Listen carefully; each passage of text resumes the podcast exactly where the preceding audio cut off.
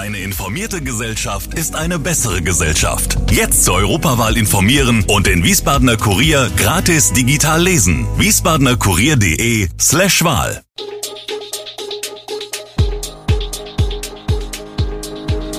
Gude, unser morgendliches News Update. Das Wichtigste aus Wiesbaden für Sie im Überblick. Guten Morgen aus Wiesbaden an diesem 7. Januar. Ab Sonntag gelten in Wiesbaden wohl Hotspot-Regeln, der Realmarkt an der Mainzer Straße schließt und so ist die Omikron-Lage im Land. Das und mehr hören Sie heute im Podcast. Die Wiesbadener müssen sich ab Sonntag wohl auf neue Einschränkungen einstellen. Wenn die 7-Tage-Inzidenz an drei aufeinanderfolgenden Tagen über 350 liegt, treten in Hessen die Regeln für Corona-Hotspots in Kraft. Am Mittwoch lag sie in Wiesbaden bei 337, am Donnerstag bei 385. Deshalb hat der Verwaltungsstab der Stadt Maßnahmen beschlossen. Der Magistrat erlässt eine Allgemeinverfügung, die am Samstag 8. Januar veröffentlicht und ab Sonntag 9. Januar gilt. In Hotspots gilt eine Maskenpflicht in Fußgängerzonen inklusive unter anderem in der Goldgasse. Bei Veranstaltungen mit mehr als zehn Personen sowie im Kultur-, Sport- und Freizeitbereich, Sportplatz, Schwimmbad, Fitnessstudio, Kino, Theater und in der Gastronomie sowie bei touristischen Übernachtungen gilt drinnen 2G plus und draußen 2G. Wer die Auffrischungsimpfung, Boosterimpfung erhalten hat, ist bei 2G plus von der Testpflicht ausgenommen. Die Maskenpflicht bleibt bestehen. Prostitutionsstätten müssen schließen. Seit Weihnachten sind die Covid-Impfungen in Wiesbaden etwa gleichbleibend nachgefragt. Das berichtet Christian Stettler aus dem Gesundheitsdezernat auf Anfrage dieser Zeitung.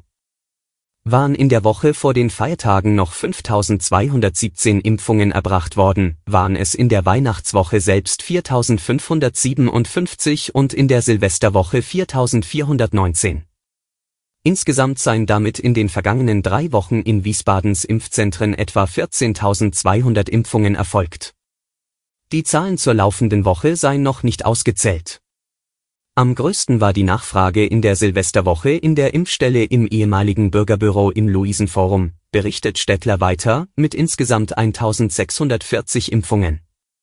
Gefolgt vom Erbenheimer Impfzentrum mit 920 Impfungen.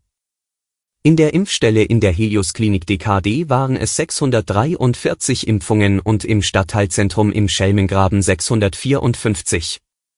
Das jüngste Impfzentrum der Stadt, das vor Weihnachten in der Turnhalle der alten Freiherr vom Stein Schule in Biebrich eröffnet hatte, zählte in der Silvesterwoche insgesamt mehr als 500 Impfungen. Die Tage des Realmarktes an der Mainzer Straße 110 sind gezählt. Er schließt Ende Januar. Das Unternehmen kündigt bis dahin einen großen Ausverkauf mit Rabatten auf alle Produkte an. Auf dem Areal will ein Projektentwickler wieder einen Lebensmittelmarkt, weitere Läden und Fachmärkte errichten. Außerdem sollen ein Hotel sowie Büro- und Wohneinheiten entstehen. Viel Wert werde auf die städtebauliche Einbindung des neuen Quartiers gelegt, heißt es. Das Projekt soll 2025 fertiggestellt sein und ein Volumen von etwa 125 Millionen Euro umfassen. Zur Zukunft des Realmarktes in der Apple-Allee gibt es dagegen noch keine konkrete Aussage.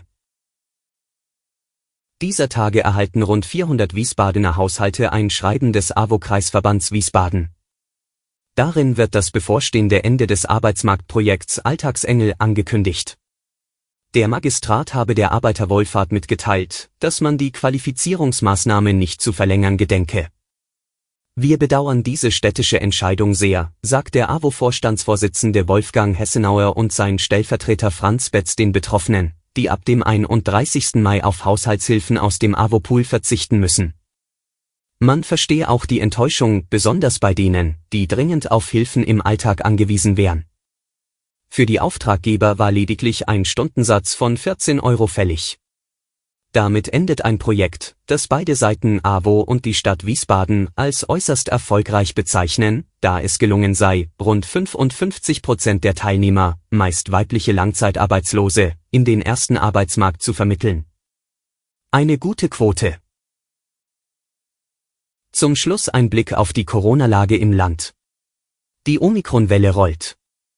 Weil sich Omikron deutlich schneller und effektiver verbreitet als die bisherigen Varianten, ist auch in Deutschland in den kommenden Tagen mit einer schlagartigen Erhöhung der Infektionsfälle zu rechnen.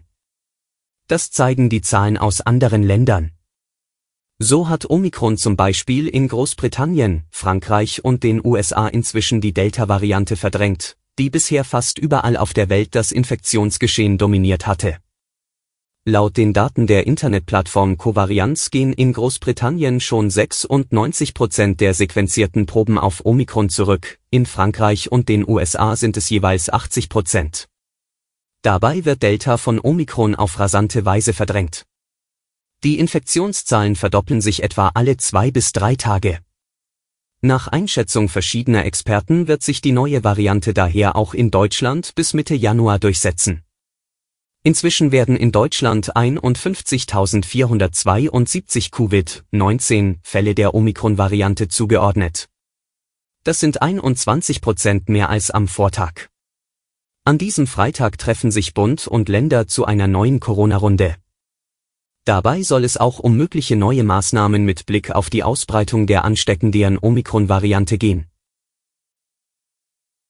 Alle Infos zu diesen Themen und noch viel mehr finden Sie stets aktuell auf wiesbadener-kurier.de.